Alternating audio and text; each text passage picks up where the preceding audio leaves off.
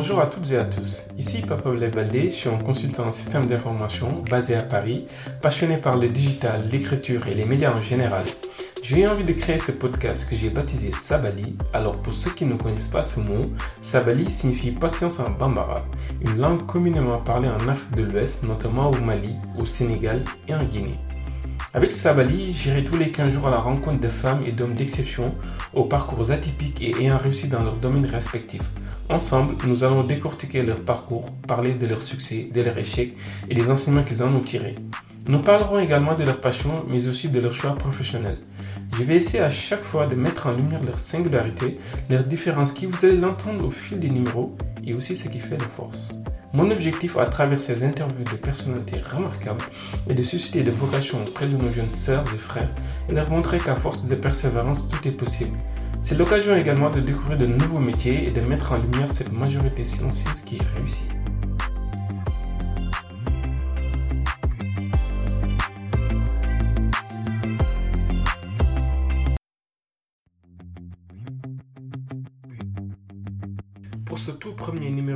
L'année 2021, j'ai eu le plaisir de recevoir les fondateurs de la startup Venturi.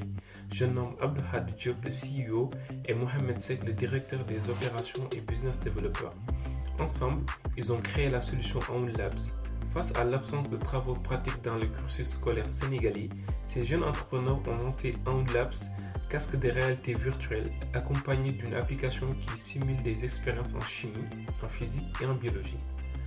Labs est un vrai laboratoire virtuel de sciences qui permet aux écoles secondaires d'offrir à bas coût l'occasion à leurs élèves de faire des expériences de manière ludique, fun et moderne. D'après le journal Le Monde Afrique, l'application Lab vous révolutionner la façon dont on fait de la science dans les collèges et lycées africains. Leur objectif, je les cite, est de créer une nouvelle génération de scientifiques et de chercheurs africains capables d'exceller dans les disciplines d'excellence. Je vous en dis pas plus et laisse place à mes invités Abdelhad Diop et Mohamed Sek. Bonne écoute.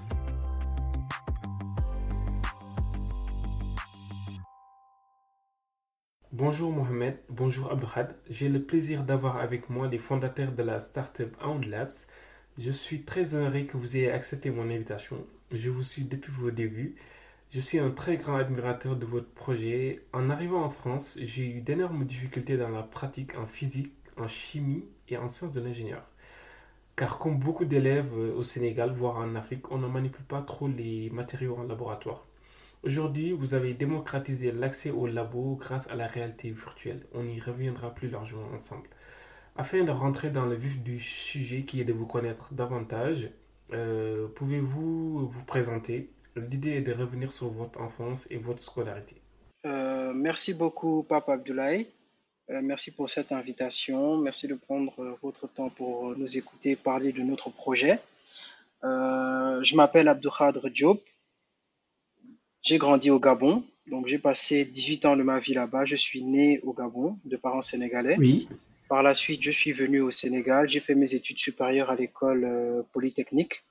à la clé, un diplôme d'ingénieur en informatique. Euh, moi, je m'appelle Mohamed Sek, je suis étudiant en entrepreneuriat, innovation et transformation digitale. Euh, disons que mon enfance est une enfance classique. J'ai vécu entre Castor, euh, Castor, Sketcherbomb et Liberté 6. Euh, j'ai fréquenté beaucoup d'écoles euh, et j'ai fait une CRS. J'ai eu un baccalauréat S de parce que c'était pas, j'étais pas trop scientifique. Le, la seule matière qui m'a retenu à l'école, je pense que c'est SVT. J'étais hyper bien en SVT et j'ai, j'ai failli faire le concours général d'ailleurs. Et dans certaines circonstances, je ne l'ai pas fait. Et j'aimais beaucoup faire euh, tout ce qui était dessin, dessin dans, dans SVT, tout ce qui était dessiné par les appareils de bouger, etc. Et ça, ça roule toute ma scolarité, quoi. C'était vraiment. D'accord. Très bien, très bien. Euh, est-ce que ce goût pour l'informatique, euh, c'est quelque chose qui vous est venu tout naturellement ou, ou bien vous avez eu des influences? Euh, Si, j'ai des influences de mon côté.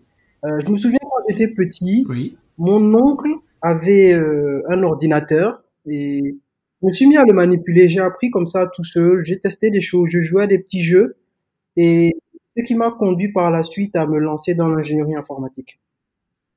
Moi, personnellement, euh, je suis né dans, dans une famille où je pense les technologies sont au centre de la famille, euh, notamment avec mon père qui est ingénieur en informatique.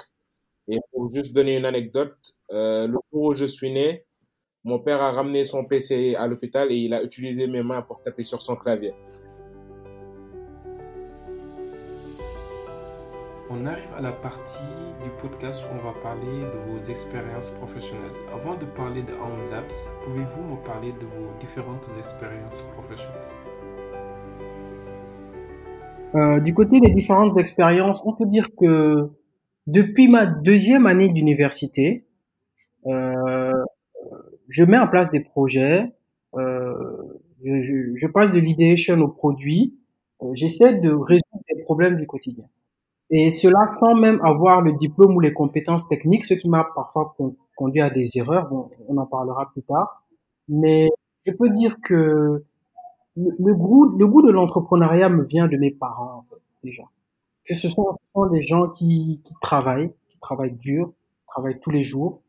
Et euh, je me dis pourquoi pas moi, en fait. Même si je n'ai pas encore mon diplôme, même si je ne suis pas encore prêt.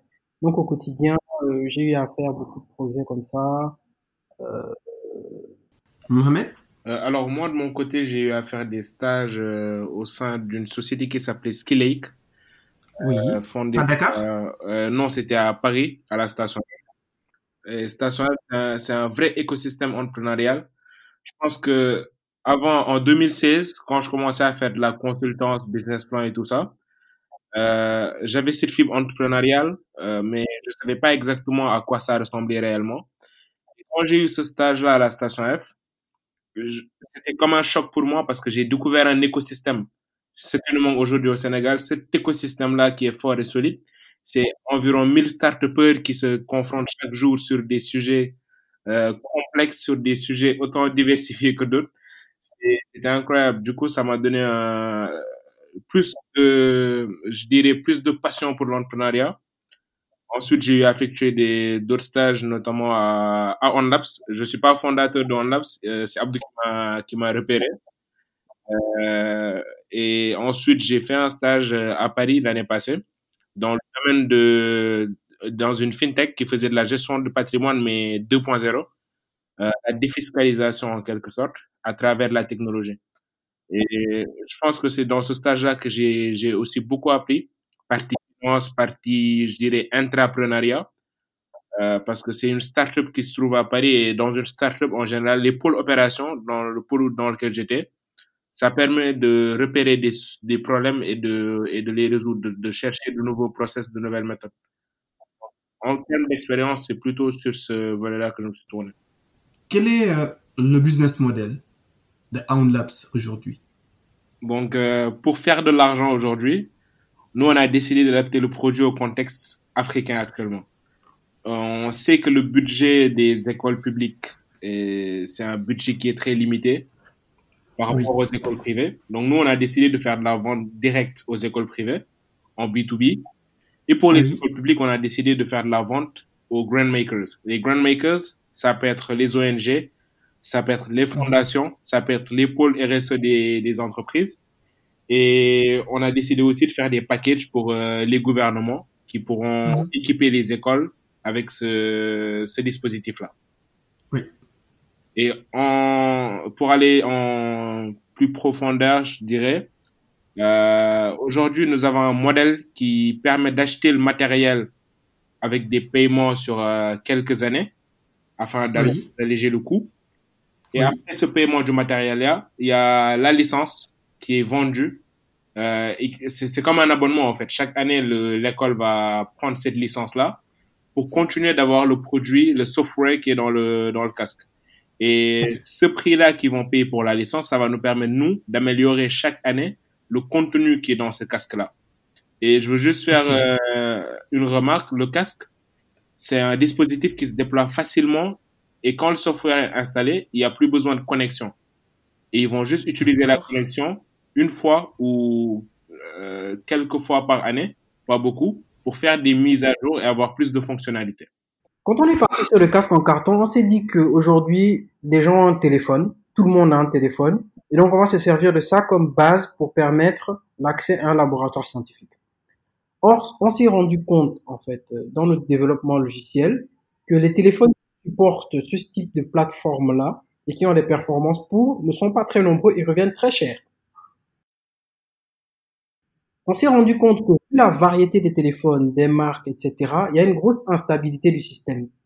Et donc, pour des raisons d'expérience utilisateur, on a décidé de passer sur une plateforme fixe, solide, à un coût modéré. C'est ça la raison pour laquelle on est passé sur le solide. Donc, on a de meilleures performances à un coût moindre. Et aussi de meilleure durabilité. Donc, euh, moi, j'ai vu que euh, a été créé en 2017, vous me corrigez. Euh, Pouvez-vous nous décrire euh, les grandes phases par lesquelles vous êtes passé? Les grandes phases par lesquelles on est passé. Effectivement, OwnLabs a été, je dirais pas créé en 2017, mais plutôt pensé. On l'a pensé en 2017, mais c'est à partir de vraiment 2018 qu'on s'est investi euh, à fond dessus. Première phase en 2017, c'était vraiment l'idée. Comme je l'ai décrit tantôt, c'était réfléchir à comment réaliser ce qu'on veut faire et avoir un impact, ensuite être viable. Ensuite, euh, après avoir pivoté plusieurs fois techniquement, on a eu un produit fixe, mhm. utilisable, et là, on est passé à une étape dans laquelle on est allé tester dans des écoles. On a fait des tests dans six écoles, avec environ, je crois, si, si, je me souviens bien, 300 étudiants qui ont testé notre solution. Et après ce ah test-là, maintenant, les retours qu'on a eu à prendre, on est en train de corriger et on va passer plus tard à une phase pilote et de commercialisation. Euh, J'ai lu un article du journal Le Monde, donc notamment la partie Afrique, qui dit de vous, lancé par une jeune équipe d'informaticiens sénégalais, l'application Labs veut révolutionner la façon dont on fait de la science dans les collèges et lycées africains. Êtes-vous d'accord avec cette définition? Euh, Oui, euh, je suis d'accord avec cette définition, mais je, je, je, vois beaucoup, beaucoup plus large que ça. Je dirais que c'est non seulement cela, mais on veut créer une nouvelle génération de scientifiques, de chercheurs, de techniciens qui sont à l'aise en fait avec ces matières-là. Parce que le continent africain a la matière grise, mais il faut orienter les jeunes qui arrivent vers ce genre de, de, de domaine-là. Et notre solution permettrait d'avoir beaucoup plus de physiciens, beaucoup plus de biologistes, beaucoup plus de, généticiens, par exemple. Et cela, d'ailleurs, nous l'avons vu en fait dans la phase test. Beaucoup d'étudiants ont, l'envie, ils sont rêveurs, ils veulent faire de l'intelligence artificielle, ils veulent faire de la génétique, ils veulent faire de la biologie appliquée, etc., etc. Et juste pour rebondir sur ça, juste, euh, en fait, le, le constat qu'on a actuellement, c'est que en 2019, par exemple, au baccalauréat scientifique, il y avait que 16,42% d'élèves euh, qui étaient inscrits. Ça veut dire que la partie qui est qui a viré ou qui s'est inscrit en littérature, elle est énorme. Cette partie-là qui était en S, ils sont pas, je dirais, il n'y a pas tout le monde qui est parti en L parce qu'il le voulait, mais peut-être parce que certains n'ont pas n'ont pas vraiment eu le, eu le goût de, de cette science-là. Et c'est ce goût-là qu'on veut leur redonner. Et du coup, OnLab, ça devient plus qu'un casque de réalité virtuelle, plus qu'une application. Mm-hmm. Ça devient un écosystème de produits éducatifs, scientifiques. Exactement. Dans OnLabs, il y aura juste pas l'application ou il y aura juste pas les TP, mais il y aura des bibliothèques de connaissances que les élèves pourront utiliser pour avoir le goût à la science et pour avoir plus que ça. J'ai vu que vous avez participé à différents hackathons, donc notamment au Ericsson Innovation Awards à Stockholm en Suède, et euh, vous avez rencontré quelques difficultés pour obtenir le visa. Arrivé très épuisé à Stockholm, donc avec plus de pardon 1444 équipes, donc qui viennent de 107 pays. Euh, vous êtes arrivé malgré tout, malgré ces difficultés, malgré la fatigue, vous êtes arrivé parmi les quatre finalistes. Euh, vraiment bravo. Euh, pouvez-vous revenir sur cette folle expérience et en quoi consistait ce concours? Euh, Ce concours consistait à trouver des innovations mises en place par des étudiants. il fallait être étudiant. des équipes d'au moins deux étudiants, deux à quatre je crois bien. Et elles visaient tout le monde entier. Donc il y avait des finales par région. Donc nous on était dans la région Moyen-Orient. Et ensuite le monde entier. Euh, au départ, on, on l'a fait juste parce que on s'est dit pourquoi pas en fait. On veut faire quelque chose, pourquoi pas se confronter aux autres et voir ce que ça peut valoir dans le monde. Que rien ne sert de rester enfermé dans un entre-soi et de dire on est au Sénégal, on fait tout au Sénégal. Donc, on s'est lancé dans ça et on a passé les phases de sélection pour la région Afrique Moyen-Orient. On les a gagnés. Euh, ensuite, on a on a fait tout ce qui est demande de visa. Vraiment, tout était carré dans les documents, euh, tout était correct. On avait tous les papiers nécessaires, etc. Mais il y a eu de grosses difficultés pour les pour les visas, de grosses difficultés. Bon, euh, pendant ce continent jeune, d'une vingtaine d'années qui demande un visa pour aller pendant une semaine, je pense que euh, je les comprends d'un côté, mais d'un autre, lorsque tous les papiers seront corrects, ce n'était pas nécessaire. On a eu la, oui, en fait, il n'y a pas d'ambassade de Suède à Dakar. Il y a, il y a une ambassade, mais pas de consulat plutôt. Donc, euh, les visas pour la Suède sont délivrés par le consulat d'Espagne. Donc, il fallait déposer au consulat d'Espagne, ce qui a été fait. On a entendu le, le délai correct, mais bon. Ensuite, on a eu l'appui de certaines autorités euh, qui nous ont aidés à, à débloquer la situation. Comme vous l'avez dit, on est arrivé très épuisé. Mhm. Je pense qu'on n'avait pas dormi pendant deux, trois jours, je crois bien. Souviens. Wow. Euh, à cette époque-là, on est arrivé, mais euh, on a senti vraiment là-bas aussi un écosystème fort. Euh, et quelque chose de très étonnant, c'est que notre produit correspond aussi à des marchés qu'on n'imaginait pas. Donc, euh, par exemple, du côté il y a un laboratoire euh, des innovations. Et dans ce laboratoire des innovations, il y a une partie pour la réalité virtuelle et l'impact. Et dans cette partie-là, ils nous ont dit en fait correctement que nous, on voudrait vraiment utiliser ce genre de produit chez nous. Donc notre produit n'est pas seulement pour les Africains, mais il est vraiment destiné au monde. Tel projet nécessite euh, des moyens financiers et techniques extrêmement lourds, euh, vous l'avez dit au début. Est-ce que c'est quelque chose qui a été un frein au début du projet? Par rapport aux, moyens financiers, effectivement, ça coûte très cher de faire de la réalité virtuelle. Pour exemple, euh, euh, pour exemple, il y a par exemple des expériences virtuelles d'environ 10 minutes qui nécessitent un budget de 300 000 euros. Oui, 10 minutes, 300 000 euros. Je, ne- vais pas donner les, noms là parce que ce serait un peu, ce serait un peu trop étalé. Mais nous, avec un budget très serré par rapport à celui-là, on réussit quand même à atteindre des objectifs qui, je trouve, sont assez louables. Même euh, au-delà du début du projet, euh, ça continue à nécessiter énormément de moyens financiers et techniques, énormément de moyens en termes de compétences. Parce qu'aujourd'hui, euh, je pense qu'Abdou, il fait partie de d'un master, il a fait un master à l'ESP qui était orienté Serious Game. Euh, avant que je ne rencontre Abdou, je ne savais même pas que ça, cela existait. Et je pense que ces skills-là, ce sont des compétences qui sont rares euh, et que les écoles aujourd'hui continuent à, à vouloir développer. Notamment, j'ai vu que l'UVS lançait une formation en Serious Game euh, cette année, en 2021. Et je pense que pour la partie financière, c'est quelque chose de très, très lourd, quelque chose de, de faisable. Quels sont euh, les projets futurs de Unlabs? Aujourd'hui, nous avons une, une démo, euh, une application, une démo avec euh, un certain nombre d'expériences qui marchent. Et nous les avons testées au sein des écoles. Nous avons eu des retours. Et la prochaine étape, c'est développer le produit, développer le produit en, en, en entier. Et pendant ce développement-là, effectuer la phase pilote. La phase pilote serait de donner cette, ce dispositif-là à des écoles pour qu'ils l'utilisent sur le long terme. Parce que notre phase test, ça se faisait sur des heures. Cette fois-ci, on va aller taper sur des semaines, voire des mois. C'est-à-dire qu'aujourd'hui, quand on va faire cette phase pilote, un professeur de physique chimie, euh, de physique qui va arriver sur euh, une thématique précise, pourra dire aux élèves, allons au laboratoire, et c'est le, le dispositif qu'on nous a donné, que Venturi nous a donné, afin de voir si vous allez mieux comprendre et afin de, de voir quelle serait la différence de notes entre ceux qui l'ont et ceux qui ne l'ont pas. Et ça, ça va être un impact énorme pour nous parce qu'on va savoir est-ce que le produit permet à l'élève de mieux comprendre? pour donner plus de détails par rapport à ça, aujourd'hui, on a quelque chose qu'on appelle la neuroéducation, tirée de la neuroscience, qui permet de savoir comment le cerveau réfléchit, comment il apprend.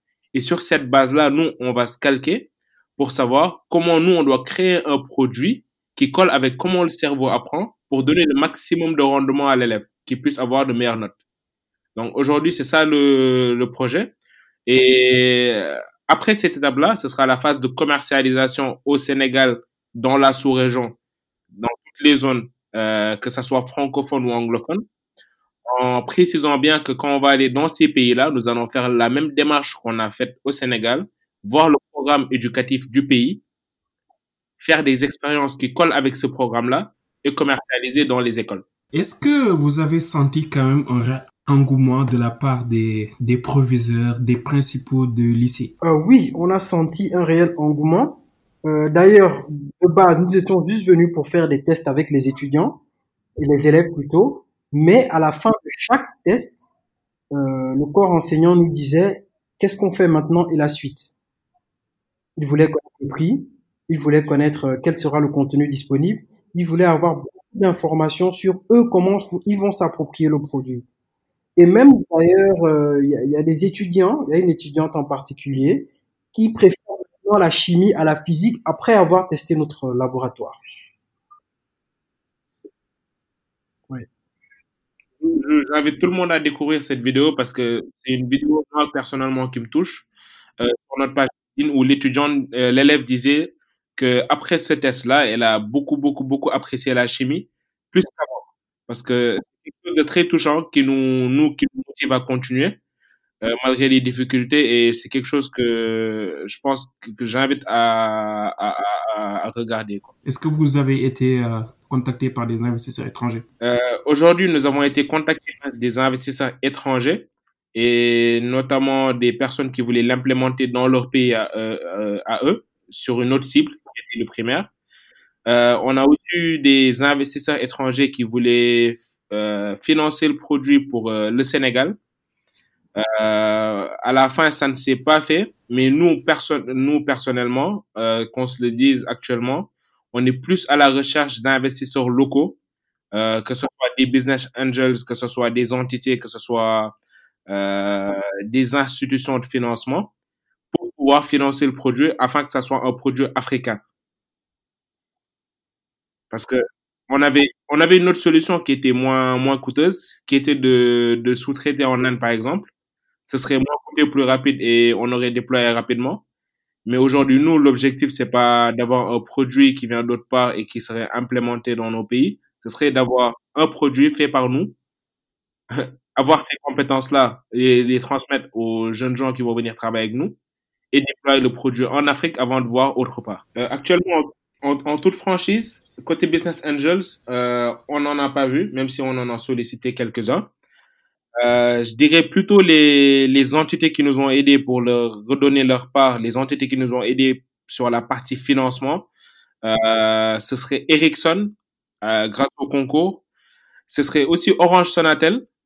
Et je rappelle aux Sénégalais que Sonatel, c'est une entreprise vraiment sénégalaise euh, qui nous a aidé financièrement et sur d'autres supports, que ce soit conseil, coaching, et qui continue de nous aider. Euh, ce seraient les entités phares qui nous ont aidés sur la partie finance. Après, pour l'investissement, actuellement, on est en train de négocier avec des entités qui sont aussi sénégalaises et africaines, euh, qui veulent investir un ticket sur ce produit-là afin que ça soit viable et disponible.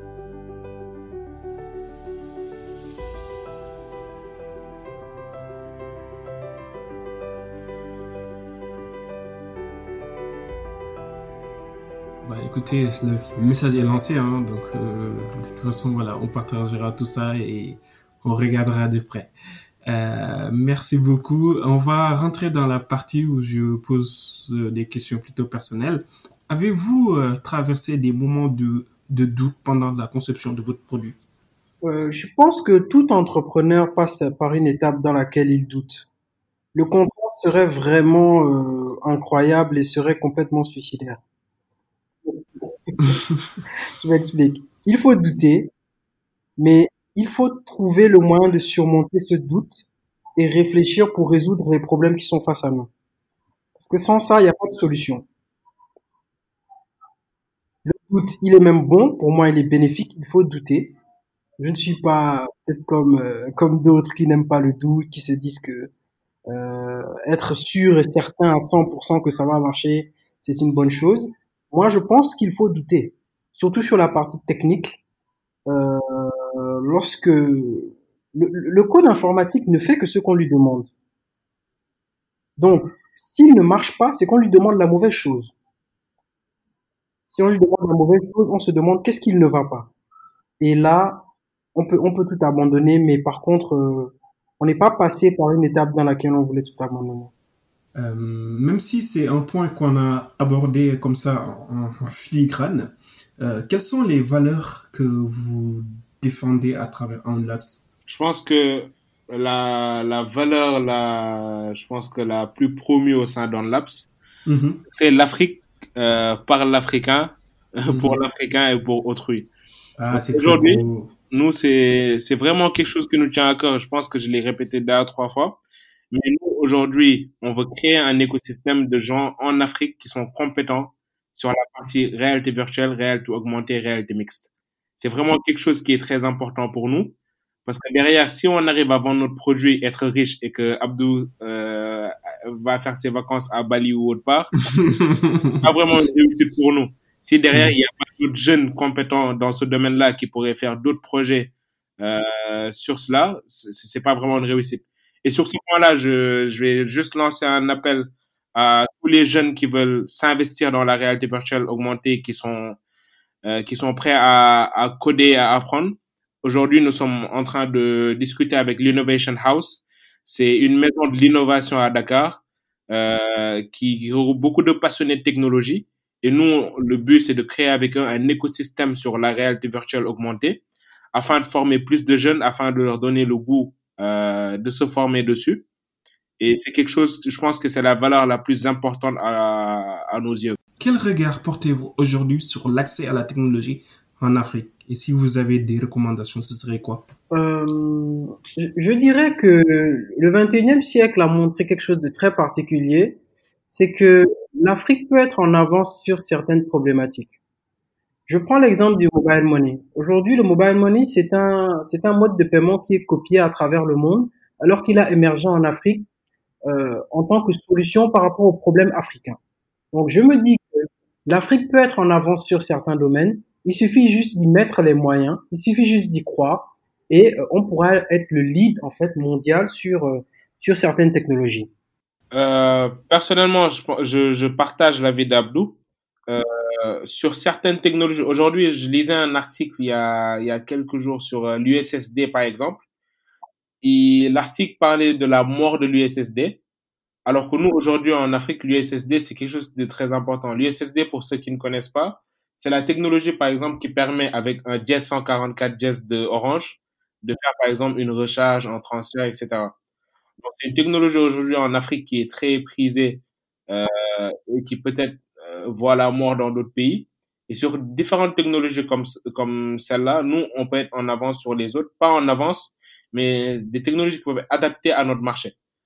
Donc, je dirais aujourd'hui aussi, euh, pour revenir sur le terme en avance, aujourd'hui, je pense que nous, en Afrique, le problème, c'est pas forcément de devancer les autres sur la partie technologie, c'est plutôt de trouver des technologies qui sont adaptées à nos marchés, vu que le contexte il est très très différent. C'est une question que j'aime bien poser. Euh, si vous aviez euh, comme ça un message ou des messages à faire passer aux jeunes euh, qui sont férus de sciences ou bien de nouvelles technologies ou bien euh, par l'innovation, euh, est-ce que vous avez comme ça des, des, conseils à leur donner? Alors pour les jeunes, je vais prendre la question d'une manière globale en innovation et en entrepreneuriat, moi, je dirais, il faut, il faut pas baisser les bras parce que c'est un écosystème qui est en train de se construire. Hein. On commence à avoir des, des champions de la tech au Sénégal et en Afrique. Je dirais pas on commence, mais on en a. On a, on a des sociétés qui, notamment au Nigeria, qui lèvent beaucoup de fonds et qui font beaucoup de prouesses. Au Sénégal, on en a qui, qui sont dans l'IA, qui sont dans la big data et qui sont vraiment en train de faire un beau travail. Donc, je dirais à ces jeunes-là, continuer à apprendre comme nous à OnLabs on le fait. Euh, la connaissance elle est jamais 100% acquise. Continuer à apprendre, continuer à avoir de l'humilité et à faire beaucoup de recherches. et n'hésitez pas à entreprendre parce que aujourd'hui nous connaissons le contexte du Sénégal notamment avec euh, les morts qu'il y a eu euh, dans la mer, il y a eu beaucoup de problèmes de chômage actuellement, le chômage est en train de grimper. Donc c'est l'occasion d'entreprendre et de pas entreprendre comme les autres, de penser différemment, comme le on le dit souvent think out of the box, d'essayer de prendre de, de créer de nouveaux modèles euh, de produits, de créer, d'attaquer de nouveaux marchés, de d'être créatif. Et je pense que ça, ça peut beaucoup payer dans un pays ou dans un continent comme le nôtre. Le mot de la fin? Euh, le mot de la fin, je, je dirais par rapport à tous les jeunes qu'on a rencontrés déjà, euh, qui étaient passionnés, qui, qui en voulaient, qui avaient des rêves, qu'ils continuent de rêver parce que c'est totalement gratuit. Ensuite, ensuite je, le- je leur demanderais de tout simplement foncer dans leurs rêves. Qu'ils essaient, qu'ils lisent, qu'ils apprennent, qu'ils échouent, qu'ils se relèvent, qu'ils continuent. Euh, par rapport aux, aux investisseurs, je laisserai Mohamed finir. Alors, pour le mot de la fin de mon côté, euh, tout d'abord pour les jeunes, je leur dirais ce que mon mentor, il me dit très souvent, continuez à apprendre. À chaque fois que j'arrive à, à découvrir une compétence, que j'arrive à faire quelque chose, je, je rentre dans des communautés où les gens, ils sont mille fois plus loin que moi. Donc, je me dis, il y a toujours quelque chose à apprendre pour être à leur niveau. Et quand j'arriverai à leur niveau, je, je vais voir qu'il y a d'autres personnes qui sont encore plus loin. Donc, il faut continuer à apprendre, keep learning. Et c'est une compétence très, je pense que très louable de, de savoir apprendre, de savoir écouter. Pour les investisseurs, euh, les institutions, les business angels, le mot de la fin, ce serait de, de rattraper le train avant qu'il ne soit trop tard euh, et, de, et de mettre un ticket. Quoi. Merci beaucoup à vous. Euh, je mettrai euh, toutes les notes euh, dans le podcast, euh, donc notamment vos contacts, vos pages euh, donc à travers lesquelles on peut vous suivre. Et puis, euh, merci de, de nous avoir écoutés jusqu'ici. Merci à vous, monsieur. Merci beaucoup. beaucoup.